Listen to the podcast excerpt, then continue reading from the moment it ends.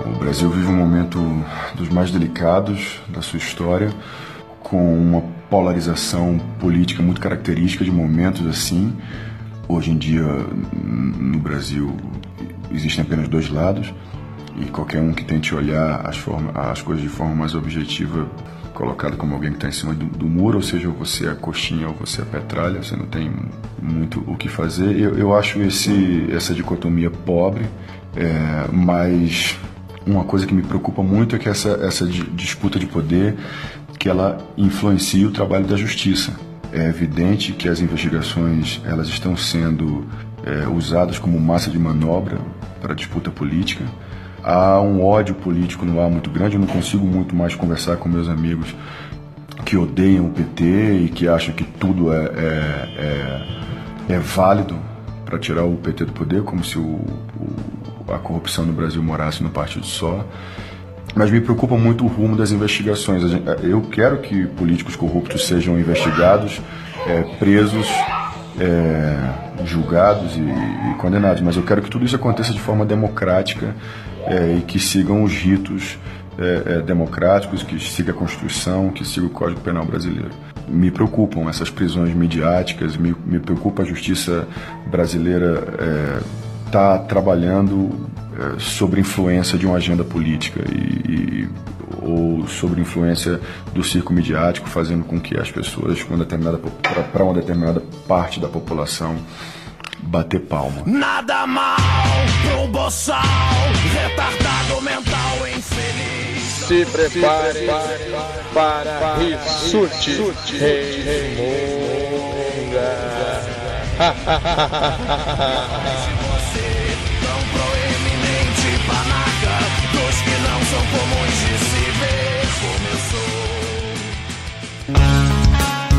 Fala galera, eu sou Thiago Rissuti, sejam muito bem-vindos ao primeiro resmungo de 2019. Saímos de férias, final de férias finalmente, mas já tô com saudade, não nego. mas também tava com saudade de vocês. O Raul voltando às suas atividades, já teve episódio já recentemente aí, o primeiro do ano, e agora a gente vai com o primeiro resmungo do ano. Eu, eu tava pensando assim, tipo, qual vai ser a cara do Rissuti Resmunga esse ano, né? Vamos tentar fazer alguma coisa diferente? Será que funciona? Né? Vamos, vamos falar, não vou falar sobre política, vamos falar sobre amenidades, né? Fazer um lote piloto melhorado. Beijo, Luiz. e, ó, ouçam o lote piloto. Tá então, eu falei assim: ah, vamos falar sobre férias, vamos falar sobre sujeira, vamos falar sobre trânsito. Né?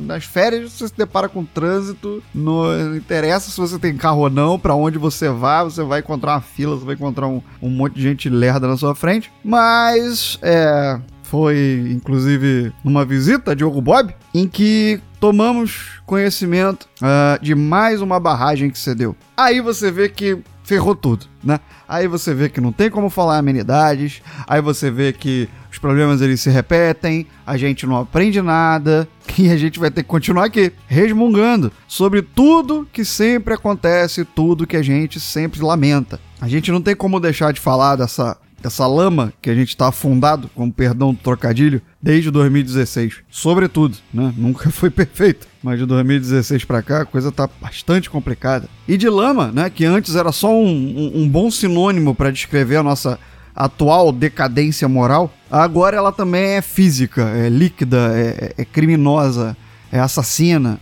Ela vem misturada com sangue, literalmente. Mariana ficou no passado e nos braços da impunidade. É bom destacar. Né? Se a cada Big Brother que começa cada ano e cada tá ok midiático, né? Só pra, só pra aparecer no jornal, só pra aparecer na Record, a gente vai ficando cada vez mais longe da lembrança da maior tragédia ambiental do planeta, que não se investigou, que não se responsabilizou, que não se procurou indenizar suas vítimas e agora vem o crime de Brumadinho para fazer a gente lembrar daquilo que a gente, de novo, nunca deveria esquecer.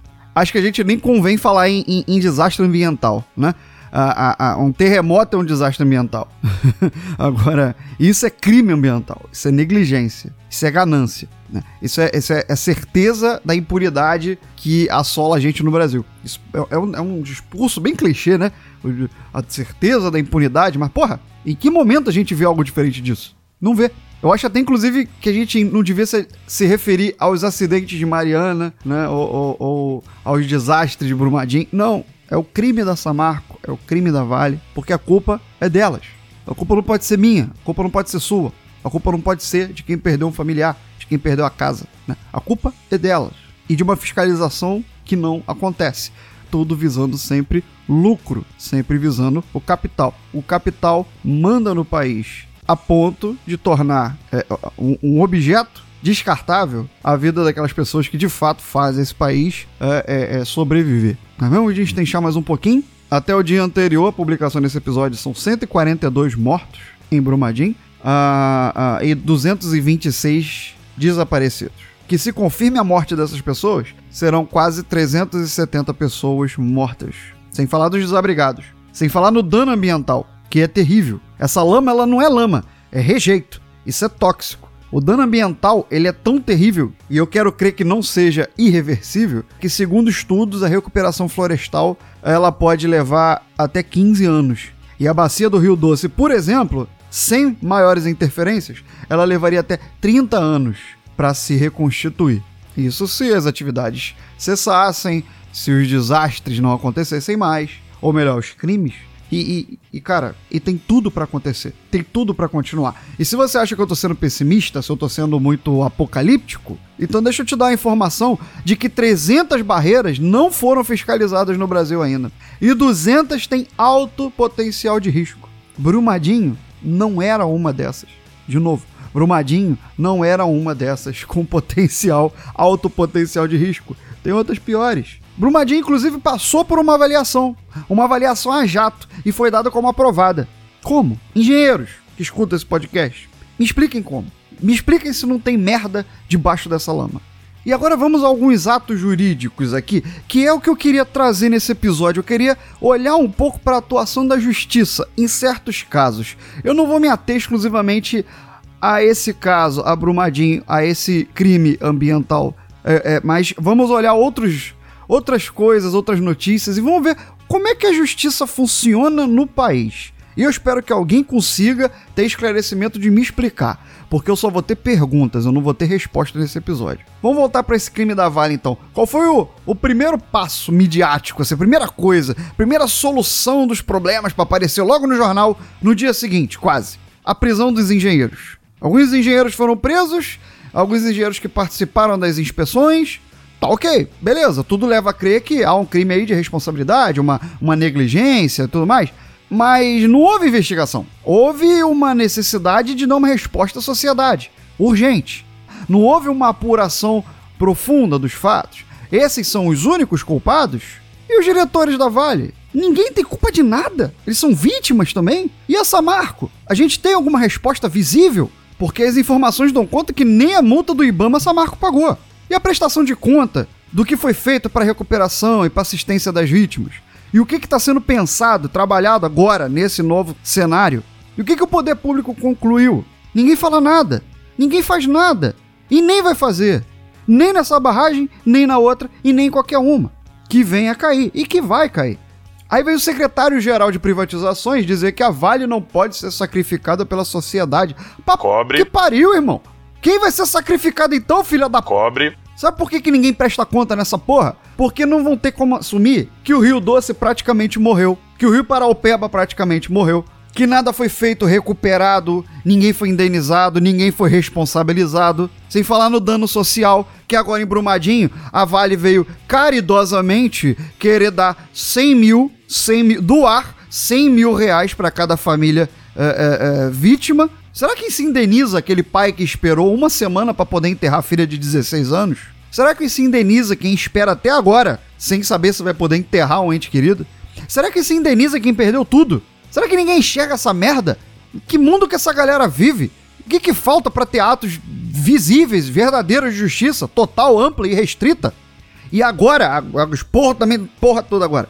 Agora todo mundo se choca. Mas na hora de votar, votem quem fala em flexibilizar a lei ambiental, em quem exonerou um diretor do Ibama porque era odiado por garimpeiros. O cara que era, era, era um, um deputado, que depois virou presidente, e quando virou presidente, foi lá e exonerou o fiscal do Ibama que deu uma multa nele enquanto deputado, porque estava pescando num lugar ilegal. Você se choca, mas você votou em quem desrespeita, desmoraliza e desinstrumentaliza o próprio Ibama, que critica o Ibama de ser uma indústria de multas. Mas numa tragédia dessa, do alto do seu helicóptero, você não diz que não tem nada a ver com isso. Sim, o presidente da República disse que não tinha nada a ver com isso, que cabe ao governo apenas a fiscalização por parte do Ibama, o órgão que ele mais repudia. E se pudesse, acabaria com ele, visto que na campanha fez coro aos ministros dizendo que o Ibama só enche o saco. É um poço não só de lama, mas de contradições também. E para falar em indústria da multa, eu acho que caberia então ao governo federal fazer uma orientação para os estados para tornarem os Detrans menos toscos, burocráticos, abusivos, né? Porque também são indústrias de multa. A diferença é que carro dá dinheiro e licença ambiental tira dinheiro. Aí tudo muda de figura. Mas por mais que só caiba ao governo federal fazer a fiscalização, são palavras, presidente, que não cabe no momento desse. Você não pode utilizar uma palavra, eu não tenho nada a ver com isso. É um, é um boçal. Vai ser sempre um boçal. E só deixando claro as medidas que estão sendo tomadas, uh, nesse caso, né, no, no, por, por, parlamentares, né, a bancada da lama, vamos colocar assim, né, os garimpeiros, os uh, representantes né, dos mineradores, na, dentre os nossos parlamentares, querem barrar ações que dificultem a mineração e, e, e afrouxar exatamente essas licenças ambientais. Ou seja, a gente vai ter muito que resmungar ainda sobre coisas desse tipo.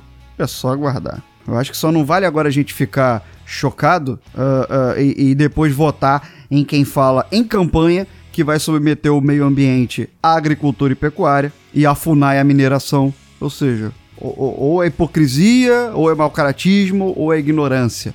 Você escolhe em que quadro você tá. Porque o, o conceito do que é justo, para mim, isso passa longe uh, do brasileiro. O que é justo, o que é bom senso. Mas beleza, vamos continuar falando de justiça. Vamos continuar aqui, vamos falar de justiça? Agora vai doer uma porrada de gente, porque o Lula teve negado o seu pedido de velar o próprio irmão, tá? Isso nem é um pedido, uma benesse, um mimo, não. Isso é um direito. Suzane von Richthofen tem esses direitos garantidos. O Bruno, ex-goleiro do Flamengo, tem os seus direitos garantidos. O Lula não. O Lula, ele não tá acima da lei mas ele também não está abaixo dela. E quando você coloca ele abaixo da lei, você mostra que a justiça é parcial. Você mostra que ela não é para todos. E você mostra que isso é um caso de prisão política, beleza? Então, o seu viés ideológico nada vale aqui. Quando se trata de um direito negado, se você concorda com uma decisão dessa, isso nada mais é do que mau caratismo. Isso não é um direito, goste você ou não, e ele tem que ser respeitado, tá? Só que a régua moral do judiciário no Brasil ela é balizada por ódio, por perseguição, por valores é, puramente ligados aos interesses, enfim, seja lá o que for. Existe um cidadão em território nacional que tem os seus direitos desrespeitados por pura pressão, por pura perseguição política. Não, mas vão dizer assim: não, não, não, mas foi permitido. Foi permitido a ele, foi permitido o Cobre. Foi permitido no momento em que ele já não tinha mais chance de chegar a tempo no funeral. O papel que estava aguardando uma assinatura por 24 horas, por mais de 24 horas, curiosamente, só recebeu tal assinatura quando já não havia mais tempo hábil para ele chegar no funeral. Então aí realmente eu concordo que a reação tem que ser enfia autorização no cobre. Mas vamos continuar falando de justiça? O deputado Jean Willis abandonou o mandato que lhe foi democraticamente concedido nas urnas. Um parlamentar, de novo, cobre a sua ideologia política. Um parlamentar é ameaçado de morte e beleza. Ele é levado a abandonar o cargo e isso é normal nesse país. Não tem uma instituição nessa merda que se pôs a investigar essa porra e vai cair no esquecimento. Tá tudo normal. E é claro que é normal. Né? Num país que um deputado estadual do Rio publica que a Marielle enche o saco até depois de morta, e isso é algo aceitável, inteligente, entre aspas, sendo irônico, inteligente foi o Jean que se isolou, que se exilou. Que merda. Como você se sentiria de receber uma mensagem do tipo, abre aspas, eu vou sequestrar a sua mãe, vamos estuprar a sua mãe e vamos desmembrá-la em vários pedaços. E vamos te enviar pelo correio pelos próximos meses. Matar você seria um presente, pois aliviaria a sua existência tão medíocre por isso, vamos pegar a sua mãe e aí você vai sofrer. Como é que você ia se sentir de receber algo desse tipo? Sabendo que isso é só perseguição política, é só viés ideológico? Enfim, É, é, eu mesmo não sou simpatizante do trabalho do Jean. Agora vão assim: Meu Deus, nossa, Rissuti, você não é esquerdista, maconheiro, feminazi venezuelano? Como que você não, não, não votou no Jean? Não, pois é, eu, eu, eu penso fora da caixa. Eu, eu, considero que eu tenho um senso político né, um pouco acima de uma criança de 3 anos. E time eu só tenho um. Então quem trata política igual futebol realmente não tem capacidade para entender o que é representatividade.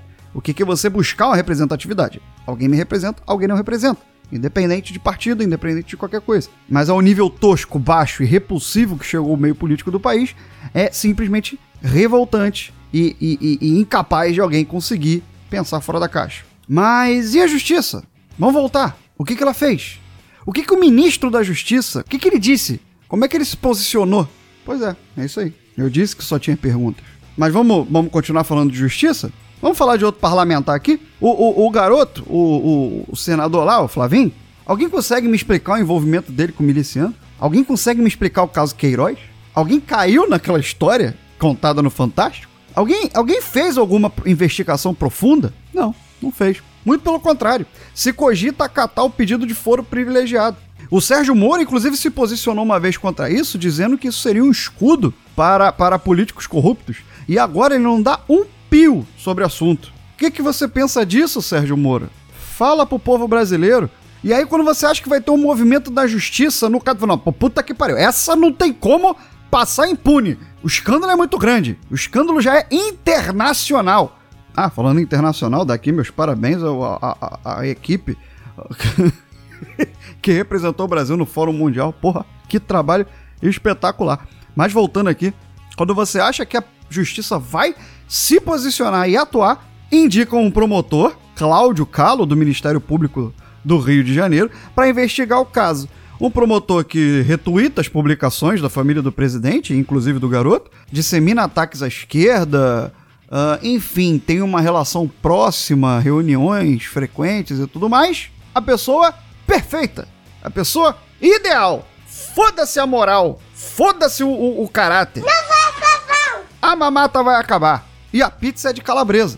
E aí, um dia atrás, ainda contando a publicação desse episódio, o, o promotor Cláudio largou o caso, uh, se dizendo incapaz de, de investigar por conta das ligações dele com o investigado. Mas ficam três perguntas, porque santo nessa porra não existe, muito menos idiota. Então, primeira pergunta: quem indicou? Não sabia disso? Segundo, teria largado o caso se as conexões não fossem públicas? Terceiro, e quem vem agora? Outro amiguinho da família? Vamos falar de justiça? E o Aécio e seus vários processos arquivados? Como é que tá isso? Vamos falar de justiça? E o Gedel absolvido. e o Gedel absolvido por falta de provas. Sim, aquele mesmo do caso das malas com 50 milhões de reais em espécie encontradas no apartamento. Falta de provas. Vamos falar de justiça? Lula acabou de ser condenado pelo sítio de Atibaia com a juíza colocando nos autos que não tem prova da participação dele. Tá entendendo? Gedel, malas de dinheiro, absolvido. Lula, sem provas, condenado. Vamos falar de justiça? E o que, que vocês acham da juíza que mandou prender por um mês uma menina de 15 anos numa cela com 30 homens? Eu vou repetir: uma juíza prendeu uma menina de 15 anos em uma cela com 30 homens. Eu não vou nem detalhar aqui o que, aconteceu com a menina. Eu preciso? Acho que não. Agora com a juíza, eu vou te dizer o que, que aconteceu. Ela foi suspensa por dois anos sem a perda do salário. Eu vou repetir. Ela ficará suspensa por dois anos, mas ela vai ganhar o mesmo salário. A, a, a condenação dessa menina ela é muito maior do que um mês é muito maior do que um mês. É talvez a vida toda. Mas a juíza ela tá ganhando o mesmo salário. É, é, isso é bastante. Esse caso ele é bastante ilustrativo sobre o que, que é a justiça uh, ah, para o morador de Brumadinho, para a oposição política e para um colega de magistratura. Né? Juiz julgando juiz, porra, bicho, tem corporativismo. Desculpa se eu tiver errado. Foda-se, é minha opinião. Então, alguém consegue aqui agora me definir o que, que o Brasil entende por justiça? Bom senso? Esquece. Nenhum dos fatos que eu citei aqui envolve bom senso. Envolve burocracia, envolve melindres, envolve morosidade, envolve hipocrisia, envolve incompetência, tudo, menos bom senso. Também não me parece que justiça tem a ver com algo justo, além do prefixo. Justiça e justo tem o mesmo prefixo, mas nada mais do que isso. Porque pelo que eu citei, nada me parece justo. Também não me parece imparcial. Então, o que é justiça? Para quem é essa justiça? A quem ela serve? Para quem ela vale? E para vale, ela vale? Talvez respondendo essas perguntas a gente consiga ali tentar descobrir o que, ela é na verdade. Né? Talvez seja de fato um escudo. Né? O Moro já disse que sim.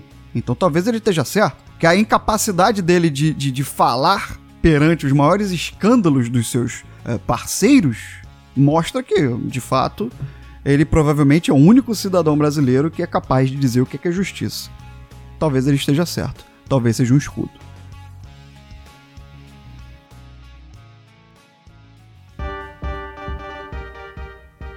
Então, galera, aquele momento do beijo e do abraço.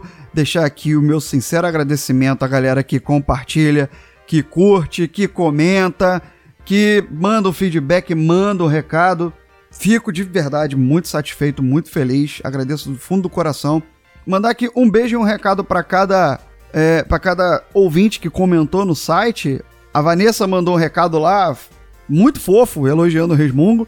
E, e pergunta qual é a versão do, do, do Cálice que eu botei na, no último episódio, aquela versão é da Pit, Vanessa. Tá? Tô colocando de fundo aqui, ó, propositalmente, para você curtir mais um pouquinho. Cálice, pai. Afasta de mim esse cálice. De vinho tinto de sangue, pai. Afasta o Arthur manda um recado lá falando que gostaria que tudo fosse só um erro de avaliação, de interpretação. Todos nós gostaríamos, mas não é, infelizmente.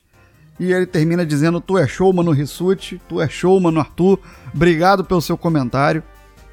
O Darley manda um recado lá imenso, um, um, um, momento de reflexão dele ali muito bacana. Quem quiser dá uma conferida lá, dá uma lida, ficou um pouco extenso, mas eu curti muito, até aprendi a refletir junto com ele. Ele fala sobre escola sem partido, sobre questões de ideologia todas, todas essas questões que estão em debate hoje no Brasil, né? Ou, ou, aliás, não estão em debate porque as pessoas não gostam mais de debater, mas deveria estar. Né? Então ele faz uma reflexão ali. E eu concordo em muitas coisas do que ele disse. Por exemplo, a escola sem partido, ela na verdade é uma ideologia negada por outra ideologia. Ela não é mais nada do que isso. As pessoas falam assim, é isso é doutrinação. Não. Isso é repassar uma opinião que você discorda. Ou seja, esse é um movimento ideológico seu também. E ainda supor que existe uma doutrinação quando na verdade ela não há. Isso é gente que nunca entrou na sala de aula para falar algo desse tipo. Enfim, já falamos, já discutimos isso daqui. Mas ele, ele faz uma. Ele deixa uma pergunta aqui, eh, um tanto retórica, e eu vou dar a minha opinião. Quando ele pergunta.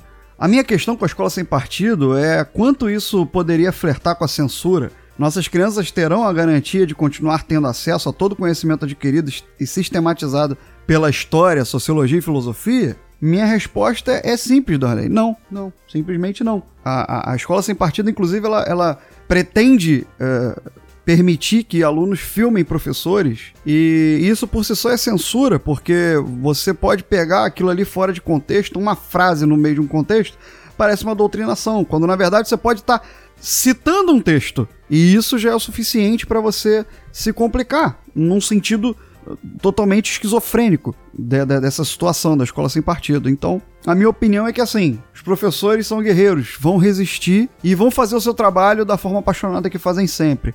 Mas não, tudo leva a crer que haverão sanções o tempo todo para que você não consiga passar esse conteúdo. Você vai passar a verdade que as pessoas quiserem que você passe. É lamentável, mas, mas é, é o que está se desenhando. O Dragon não sei o nome dele, só está Dragon. Uh, vou chamar de Dragão pros íntimos. O Dragão, ele fez um comentário aqui que eu gostaria de responder também.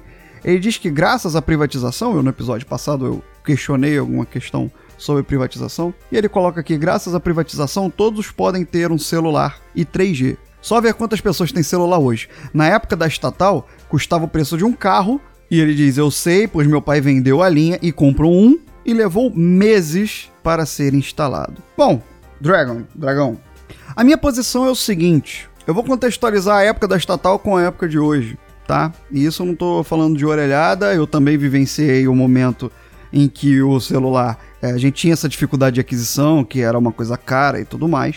Mas eu vou tentar fazer essa contextualização baseado com alguns dados que eu pesquisei para poder me posicionar aqui. Hoje já se tem a implantação de, de 5G, tecnologia 5G na Europa. E a previsão para ela chegar aqui é de basicamente 4 anos. Ou seja, nós, nós temos um lapso de, de tempo aí para importar tecnologia, seja americana, seja europeia, na, na questão da telefonia, de 3 a 4 anos. Quando a, a Telebrás foi privatizada em 1998, o lapso de chegada da tecnologia, da, instala, da, da instalação da, da, da infraestrutura para poder se comercializar e começou a se popularizar depois os celulares, o tempo também de, de importação dessa tecnologia, ou seja, quando estava funcionando na Europa e depois passou a funcionar no Brasil, foi de aproximadamente os mesmos quatro anos.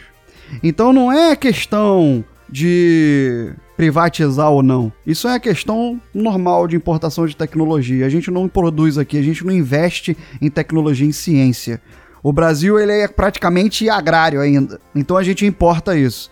Então eu não acho que seja isso determinante você está comparando um tempo da estatal, que era 1998, e com um tempo agora 20 anos depois, em 2019. Hoje a tecnologia ela se reproduz muito mais rápido, ela avança muito mais rápido, entendeu? A, a, a produção desses equipamentos é muito mais efetiva e competente do que há 20 anos atrás.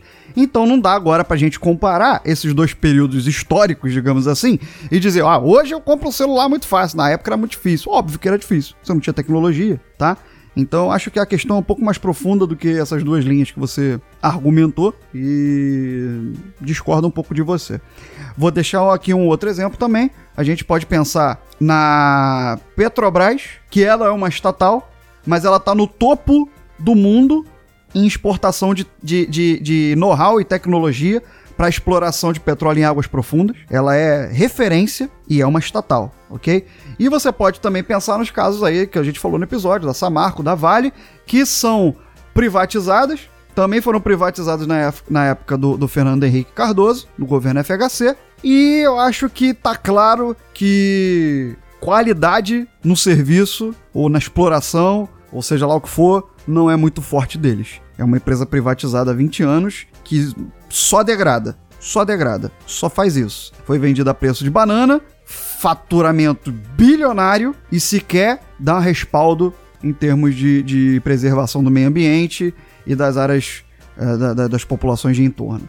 Tá? Então, nós temos aí duas situações: uma estatal que exporta tecnologia e conhecimento, e uma empresa privada, é, que foi privatizada, que está causando o transtorno que está causando. A discussão é um pouco mais profunda do que essa. Fica aí minha opinião, fica aí minha opinião, mas obrigado pelo seu comentário. Deixar aqui um abraço, um beijo grande aqui pro meu amigo Thiago, meu parceiro, que sempre comenta também, tá sempre junto. Fez um comentário aqui muito bacana também, sensibilizado, se dizendo orgulhoso, emocionado com o episódio. Cara, fico muito feliz com o seu comentário sempre. Agradeço demais essa, essa, esse carinho, essa atenção. E eu vou dedicar aqui um, um momento até um tanto surpreendente pra galera que me escuta. Primeiro eu vou ler o último comentário do Pensador Louco. Tá no site, é público, Pensador. Eu vou ler. eu vou ler a mensagem dele e eu quero falar alguma coisa a respeito. Sabe, um pensamento terrível me ocorreu enquanto eu ouvi esse episódio. Um paradoxo ele é por síntese. Porque de um lado, ele representa, e este episódio talvez mais que todos os de sua existência até agora, uma cartilha de lições e tapas na cara que quase todos os brasileiros deveriam levar. Do outro, é um único podcast que deveria acabar de vez. Mas calma, eu explico. Eu prego um dia o Rissuti Resmunga acabar, porque isso significaria que seu leque de assuntos para a pauta acabou. Ou estaria relegado a resmungadas menores, quiçá sobre a idade avançando em seu protagonista. Ou seja, esse podcast acabar seria uma prova de que a vida no Brasil estaria melhor para todos. Infelizmente, não creio que aconteça tão cedo ou tão tarde, quem sabe nunca. Portanto, queria muito que acabasse e ao mesmo tempo seu valor é incalculável por existir. Não acredito que outro podcast represente um paradoxo maior. Rissuti, vou abrir a alma, que nem sei se tenho, e confessar na cara dura. Estava ouvindo esse episódio enquanto arrumava a casa, brigando com o gato que teimava em avançar na vassoura, e me peguei em certo ponto chorando, copiosamente. Não por você ter uma bela voz, e agora eu dizendo, pensador, eu sei que não tem. e ele continua, ou pela edição excelente, ou pela trilha de fundo mais que perfeita, mas ainda não pelas tristes verdades de tudo que falou, e que guardarei para sempre a memória, mas por ouvi-lo num podcast, quando deveria estar em outra mídia, em algo maior, que alcançasse todos os miolos de quase todos os moradores desse país. E ainda assim, torná-lo obrigatório não o tornaria palatável. Muitos, a maioria provavelmente, faria força para não entender, para rechaçar, para te xingar, para te acusar e culpar e fazer chacota. Foi isso que me deixou emocionado, de tristeza mesmo. Os assuntos mencionados por você não trazem mais lágrimas, só medo e desânimo. Mas a vida continua, abração e muito obrigado pelo paradoxo que você apresenta e representa. Pensador, muito obrigado pelas palavras. Quem tá falando aqui não é mais o personagem, não é o Rissuti, é o Thiago, falando sem edição. Se eu gaguejar, gaguejei. É... Na, na mesma visita que eu fiz pro Diogo, em que eu tava com o Diogo e com o Mogli, eu comentei com eles que o Rissuti Resmunga tava se tornando um, um peso para mim. É... Usando as palavras do pensador, porque só trazem medo e desânimo. Eu, eu de fato me envolvo, eu, eu, eu, eu tenho um personagem, mas eu de fato internalizo tudo.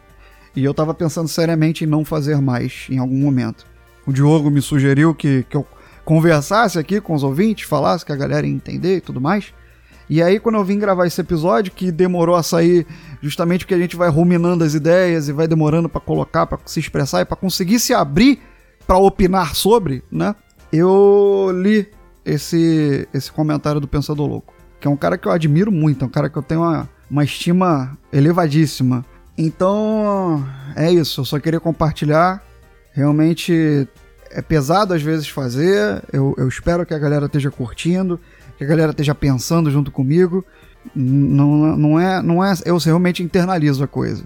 Mas lendo algo desse tipo, lendo a mensagem que o Thiago mandou, lendo a repercussão que algumas, alguns episódios têm, é, fica meio difícil. Eu, eu vou continuar por mais um tempo, porque eu acabei de receber um obrigado pelo paradoxo que o meu podcast representa. Sabe, isso é especial demais. Então é isso. Vamos continuar mais um tempinho com o Resultinhas Mug enquanto eu aguentar falar dessa merda. Até porque eh, se torna mais fácil o trabalho da minha psicóloga. também não, não dá para descarregar tudo nela, né? Tem que descarregar em vocês também. É, eu, eu já tive alguns, alguns momentos assim de, de, de críticas, né? Que é normal, a gente não, não, não vai agradar todo mundo e a gente tá num momento bipolar em que a gente não agrada quase ninguém. Né? Já teve ouvinte que deixou de ouvir porque eu sou petista, e eu não sou petista, eu simplesmente tenho opinião divergente em alguns aspectos. Né? Eu acho que o presidente do Brasil hoje em dia é incompetente. E vai ter gente que votou nele que vai estar tá me ouvindo e vai falar assim: você é um merda. E sim, pode ser que eu seja um merda, mas eu penso mesmo de você. Então... Enfim, voltando para o assunto. É, um dos episódios que eu mais recebi críticas foi o episódio número 5, quando eu falei sobre abusos de homens, né, abusos masculinos com relação a mulheres e tudo mais. É, e com todas as críticas que vieram de mulheres falando que eu não deveria me posicionar sobre aquilo, sem abrir voz para uma mulher e tudo mais, e me pegou um pouco de surpresa, mas a gente vai vivendo e aprendendo.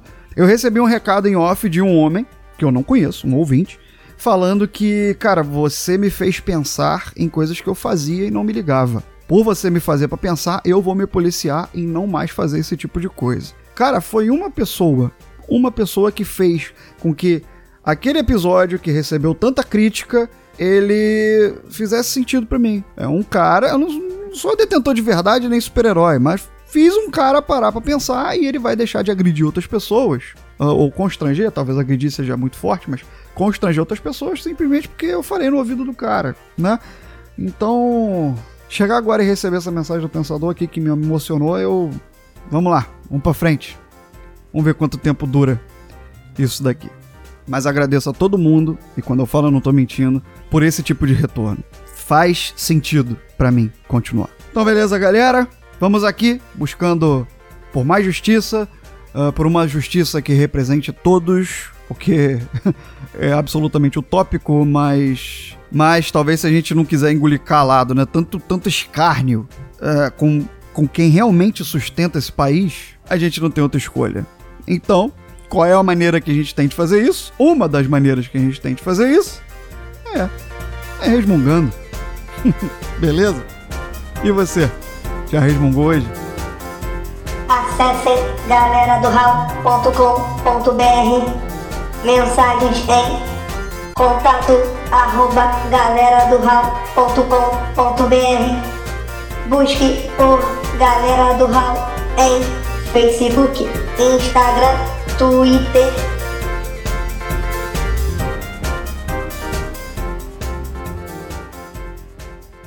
Galera do Hall.